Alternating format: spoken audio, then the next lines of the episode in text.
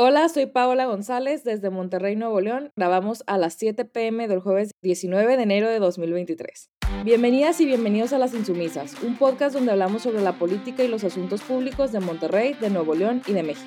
Está también en el estudio Bárbara González. En el episodio de hoy estaremos platicando en el primer bloque sobre la reunión de los alcaldes con el gobernador de Nuevo León. A continuación, Hablaremos del de, el caso de la ministra Yasmín Esquivel y por último la visita de Trudeau y Biden a México. Comenzamos. Bueno, Bárbara, después de la pelea de finales del año pasado, Samuel García se reunió con los alcaldes. Recordemos que hubo varios tire y afloje entre los distintos partidos y el gobernador, que terminó en varias disputas entre municipios y el gobierno estatal. Entre estas controversias estuvo la de la gestión de los residuos, que puso en manifiesto la gran cantidad de deudas que los municipios de la zona metropolitana de Monterrey tienen como dato, tenemos que el municipio de Monterrey ocupa el segundo lugar de los municipios con mayor deuda. San Nicolás de los Garza también figura en esta lista, ocupando el noveno lugar.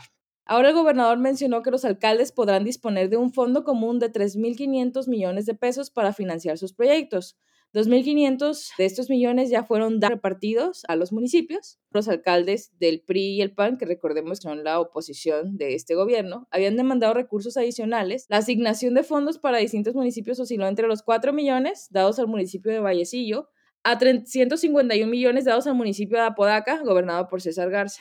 Otro de los municipios al que se le dio una gran cantidad fue a Guadalupe, se le dieron 315 millones.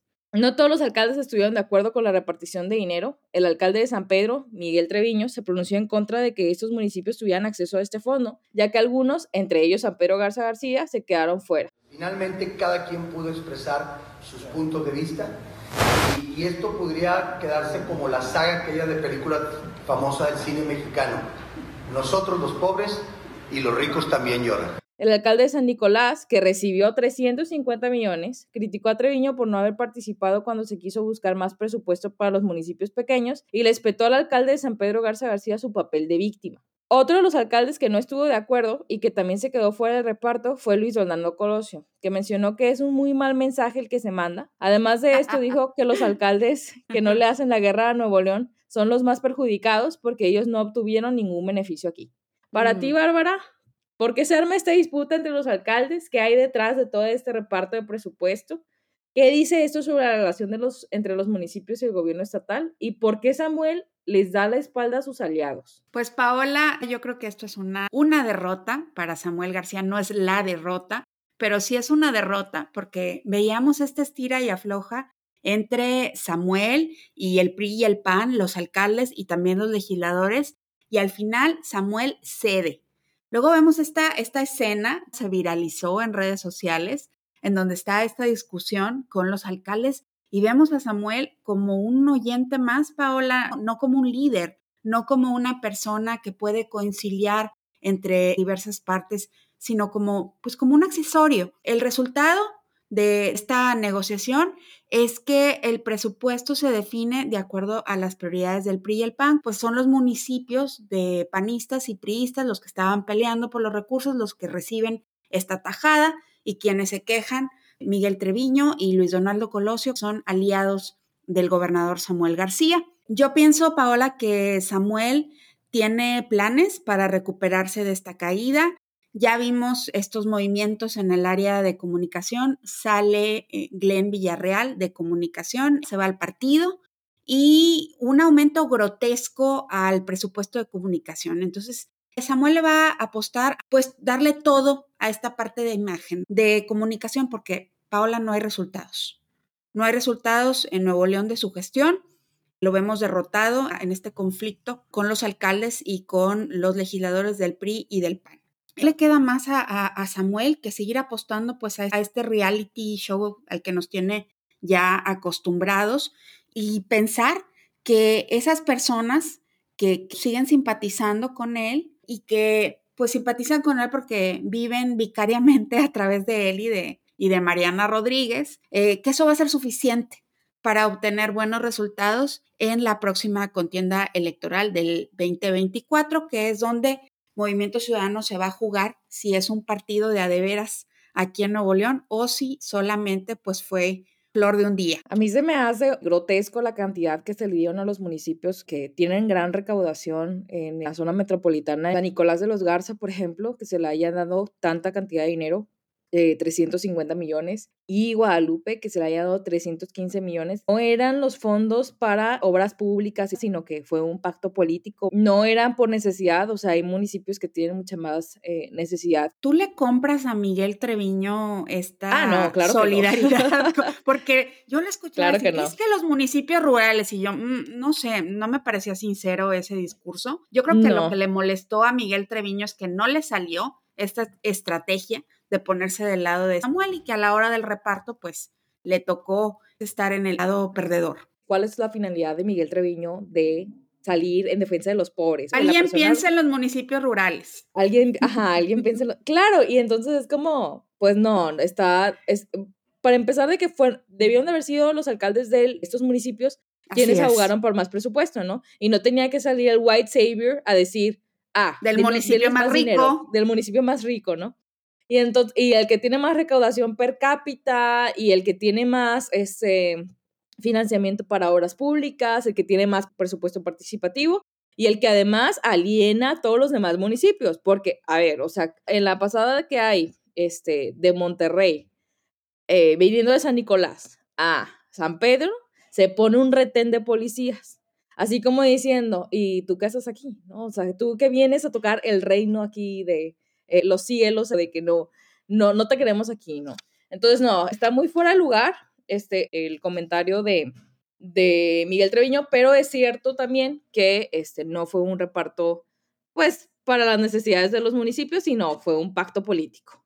Con todo esto es para el detrimento de la sociedad, que no hay un reparto más igualitario. Ahora, yo pienso que también eh, Miguel Treviño quiere hacerse un posicionamiento más intenso en el, en el ojo público para las elecciones. Lo que sea que vaya a buscar, quiere obtener más protagonismo para las elecciones del 2024. Entonces son cuestiones políticas y no hay ninguna, ningún interés verdadero por abogar por los municipios que no recibieron este apoyo. Ahora, yo también eh, pienso que, que Samuel ha estado pues básicamente en el ojo del huracán. Ha, habido muchos señalamientos también al gasto que ha hecho, o sea, el gasto público, como bien dices en imagen, y también a los viajecitos ahora al, último que hizo a Suiza, este, básicamente ocultando, ¿sí? Ocultando todo el, el gasto público que ha hecho en estos viajes. Y a mí me sorprende porque llegó con un tema de campaña de, yo no necesito vivir del erario público, yo no necesito, o sea, yo voy a donar mi salario, nos está tomando el pelo con el gasto que ha hecho en estos viajes y como que los viajes básicamente es la válvula de escape para poder evadir las responsabilidades que tiene en el Estado y creo que eso también este, le ha perjudicado mucho, sobre todo porque hay una facción de la opinión pública que está señalando este gasto muy, muy grande que está haciendo en estos viajes. Fíjate, Paula, que yo leía en una columna de Andrés Clarion donde comparaba esto que está haciendo nuestro gobernador viajero, Samuel García, con lo que hizo en su momento Vicente Fox como gobernador de Guanajuato, que también se la vivía de viaje, y era como para contrastar con el PRI y, decir, ¿no? Enviar este mensaje de que él era pues un líder con una perspectiva más internacional y que podía atraer inversiones. Yo no creo que Samuel esté haciendo esto. Yo no creo que Samuel se esté posicionando como en su momento lo hizo Vicente Fox. ¿Tú qué opinas? ¿Se está posicionando a nivel nacional Samuel con, con todos estos viajes? No, yo pienso que no, y es muy claro lo que sucedió con los alcaldes. O sea, precisamente en lugar de mostrarse cerca de Samuel García, los miembros de su propio partido o los otros políticos que lo han apoyado, más bien se quieren deslindar de él. No creo que haya un posicionamiento, más bien todo el mundo le está diciendo que qué está pasando, este, ¿por qué estás haciendo estos viajes? ¿Por qué estás trayendo más inversión si no hay agua? Me ha tocado ver muchos comentarios al respecto, ¿no? Esas cicatrices hidrosociales de las que hablábamos, la gente no se le olvidó lo del agua.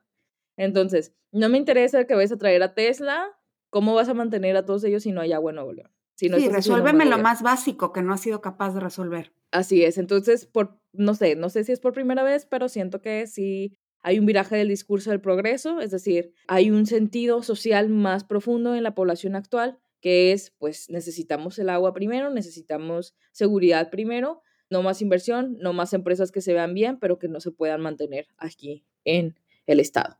Y bueno, ahora nos vamos con la actualización del caso de la ministra Yasmín Esquivel, que habíamos comentado ya en el episodio pasado. Recordemos que la ministra estaba acusada de plagio a partir de un reportaje que publicó Guillermo Sheridan y que su postulación para presidir la Suprema Corte de Justicia de la Nación se había visto envuelta en este escándalo. Sinceramente yo pensé que con el hecho de que ya hubiera perdido la presidencia de la Corte, este caso se iba a disolver. Sin embargo, el 11 de enero, el Comité de Integridad Académica y Científica de la Facultad de Aragón, de la UNAM, mencionó que la tesis de la ministra era una copia. Lo que todos ya sabíamos. Lo que todos ya sabíamos, exactamente. La UNAM mencionó que se iba a mandar el caso a la SEP, ya que no tenía los mecanismos para invalidar el título de Yasmín Esquivel. Sin embargo, AMLO le regresó la pelotita a la universidad el 16 de enero, un día después, mencionando que ellos debían invalidar el título. Ese mismo día, Esquivel declaró ante la prensa que ella no tenía nada de qué avergonzarse y que no se iba a separar del cargo, mientras que todos los que dieron fe de la supuesta legitimidad de la tesis, incluido el notario Armando Mastachi, se deslindaron de sus responsabilidades y están esforzándose en aclarar que ellos nunca dijeron que la tesis de la ministra era legítima. Marta Rodríguez Ortiz, la asesora de la tesis de la ministra, que al mismo tiempo que asesoraba la tesis de Yasmín Esquil, había asesorado otras 31 tesis, fue despedida de su cargo el día 18 de enero. Mientras el Ejecutivo Federal y la universidad se pelean uno con el otro por la invalidación del título, el día de ayer 33 investigadores de la Comisión de Honor y Justicia del Consejo Universitario solicitaron a UNAM invalidar el título de Esquivel. No sé si tú tienes la misma percepción, Bárbara, pero a mí me sorprende este baile entre instituciones que no quieren invalidar el título, además de la terquedad de, Yasmín Esquivel por no renunciar a su cargo, haciendo daño a las tres instituciones a la Corte, a la UNAM e incluso a la Secretaría de Educación Pública. Roberto Lara menciona en el juego de la Corte, el presidente de la República, el Senado y las autoridades de la UNAM no parecen entender que el asunto del plagio tiene una enorme trascendencia que afecta de manera innecesaria el prestigio tanto de la máxima casa de estudios como del máximo tribunal del país. Pienso que eh, el hecho de que no haya habido otro caso de plagio en las tesis que haya sentado un precedente para invasión del título pues es bastante eh, increíble, ¿no? O sea, que no haya pasado ya otro caso de tesis que haya sentado el precedente para que se eliminara, para que se invalidara el título de la ministra. Además de que con cada día que pasa, la, Suprema Corte de Justicia pierde, pierde prestigio que había adquirido en esto, en estas, con estos últimos fallos, en estos últimos años, sobre todo durante la administración de Arturo Saldívar. ¿Qué opinas de esta evasión de responsabilidades, Bárbara? ¿Piensas que se terminará invalidando el título de la ministra? Como gran parte de la opinión pública, estoy indignada. O sea, a mí, la verdad, estas declaraciones de Yasmín Esquivel, de yo no tengo nada de qué avergonzarme, es el colmo del cinismo, porque ya todo México conoce que plagió su tesis, y no solamente que plagió su tesis, sino toda esta cadena de enredos y de trampas y de mentiras para esquivar estas acusaciones y mantenerse en la Suprema Corte. Yo creo de esto que tú hablabas, Paola, de cómo se están pasando la pelotita entre la SEP y la UNAM. El factor que explica lo que está sucediendo es el presidente Andrés Manuel López Obrador. Hay una columna que escribió Salvador Camarena, la escribió para El Financiero. Él concluye, y aquí cito, eh, lo que no ocurrió fue la decisión presidencial de dejar caer a Yasmín Esquivel. Si la ministra sigue en el plan de no renuncio, es simple y llanamente porque no ha recibido de Palacio Nacional el mensaje, privado o público, de que esos que la impulsaron ya no la reconocen como parte del proyecto.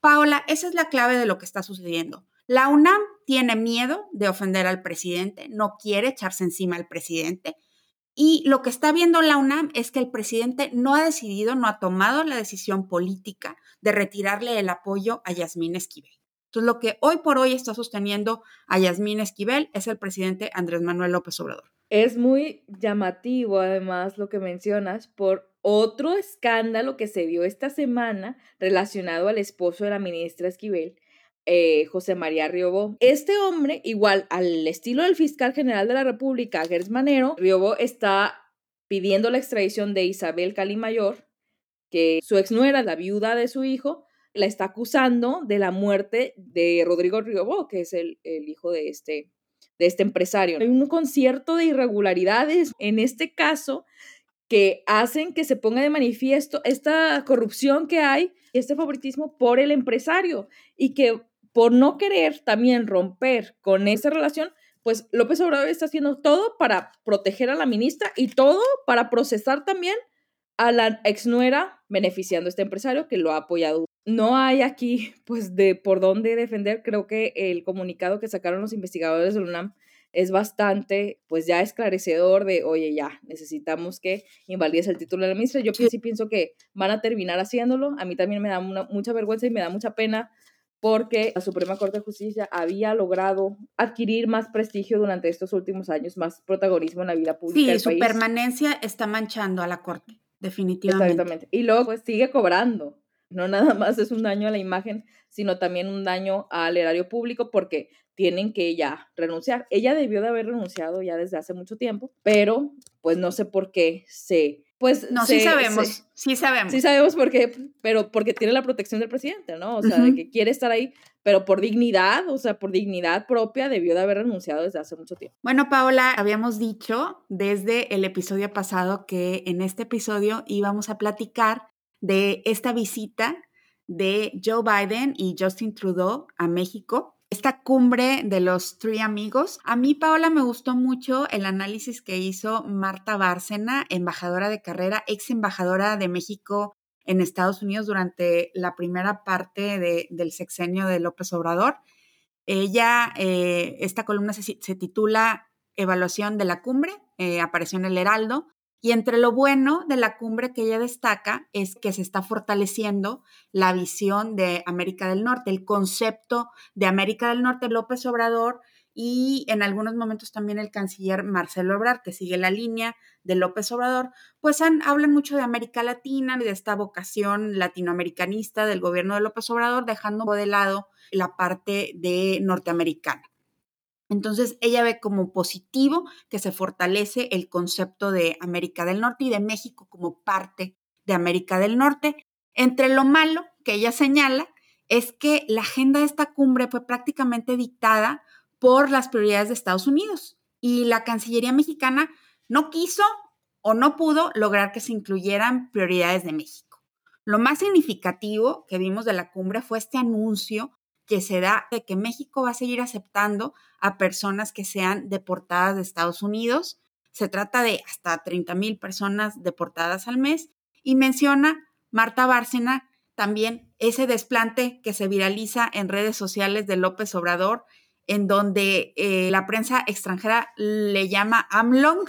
Y es que vemos que López Obrador se colgó en la rueda de prensa acaparando el micrófono sin dejar a los invitados, a Joe Biden, a Justin Trudeau, contestar preguntas. Ella concluye diciendo, pues de esta cumbre nos quedan las fotos. Y hay que decirlo, Pablo, unas fotos muy lindas que vimos por ahí, muy cute, como esa foto de las parejas sonrientes en el elevador de Palacio Nacional. Quedan los símbolos, pero no queda más que eso, los símbolos. Vemos un gobierno obradorista que no puede presumir grandes logros en materia de política exterior y el tiempo ya se agotó. Porque, y también lo comentábamos en episodios pasados, el canciller Marcelo Ebrard ya está con un pie, con los dos pies en la campaña presidencial. Hablábamos aquí del último error diplomático en Perú, en que México intentó que esto se viera como un acierto, al menos internamente, ¿no? Que habían buscado ayudar a un gobierno aliado, pero la realidad es que fuera del país la política exterior obradorista ha recibido muy poca atención y si ha recibido atención ha sido atención negativa. No hay eco en otros países de este hashtag, a veces insistente, de AMLO líder mundial. Y con la llegada de Lula a la presidencia de Brasil, ya van a ser menos las posibilidades de AMLO de lograr en lo que resta del sexenio algún posicionamiento como líder de la región, como vocero de la región. Sabíamos que él no tenía un gran interés por la política exterior, pero al menos pues al principio veíamos que se esbozaba pues ciertas estrategias con, con Centroamérica con América del Sur. No vimos que, se lograran grandes acuerdos con esta cumbre de los triamigos y que se trataran estos temas que son realmente importantes para la, relación trilateral, los temas comerciales, los temas de seguridad, los temas de la agenda migratoria. ¿Cómo viste, Paola, esta cumbre trilateral? ¿Qué nos deja la cumbre? con los principales socios comerciales y vecinos de México. Creo que mucha humillación. No creo que haya sido algo positivo. No le pudieron sacar provecho al hecho de que haya sido aquí en México, precisamente, esta cumbre, ¿no? Creo que estaba más preocupado tanto el presidente como su grupo de decir, ay, es que somos súper amigos, Trudeau, Biden y yo, y no había nada de sustancia, por lo menos para México, en esta cumbre. Es decir, que se concentraron más en la imagen que, y, y en la forma que en el contenido. A mí me impactó mucho, por ejemplo, el hecho de que el Air Force One aterrizara en el aeropuerto Felipe Ángeles como un berrinche de López Obrador, ¿no? Totalmente. Uy, y luego, hola, pero antes de la cumbre, el mensaje que enviaban es que esto era como lo más importante de la cumbre, ¿no? Hacer que llegara la IFA. Claro, y después fueron estas fotografías que otra vez no tienen contenido sobre eh, estas, pues básicamente los tres presidentes con sus respectivas esposas en el elevador, ¿no? Y es de que no, sí, la foto del recuerdo, y así como si hubiera sido una gran reunión beneficiosa para México. Claro, las selfies, o sea, fue todo forma como han sido las visitas del presidente o del seguito del presidente a los mandatarios estadounidenses. Aquí queda claro que López Obrador no estaba buscando este ningún tipo de liderazgo norteamericano. Ahí es claro que lo tiene eh, el presidente de Estados Unidos. Y pues claro, tiene mayor protagonismo el presidente eh, Trudeau también que el propio López Obrador. Entonces era así como que me voy a tomar la foto con las celebridades, como si no estuviera él al mismo nivel de los mandatarios de Estados Unidos y de Canadá. Y así se vio. Entonces creo que es algo tremendo para México esto de agradecer a Biden porque él no ha construido ni un kilómetro del muro. Oye, pero nos estás deportando 30 mil personas al... Así es. O sea, es absurdo. No estás construyendo el muro, pero nos estás deportando un montón de personas a México, ni si, que ni siquiera son de México, ¿no? O sea, porque el gobierno de Estados Unidos ni se esfuerza en decir, ah, esta persona es de este país, esta persona es de... No, todos van a México. Así es. Y de ahí que el gobierno mexicano, que el gobierno sí, la idea, la idea del patio trasero. Es la idea del, patio, trasero. Entonces creo que fue más forma, y, y, a mí se me hizo muy kitsch, ¿no? O sea, todas las fotografías se me hicieron muy kitsch.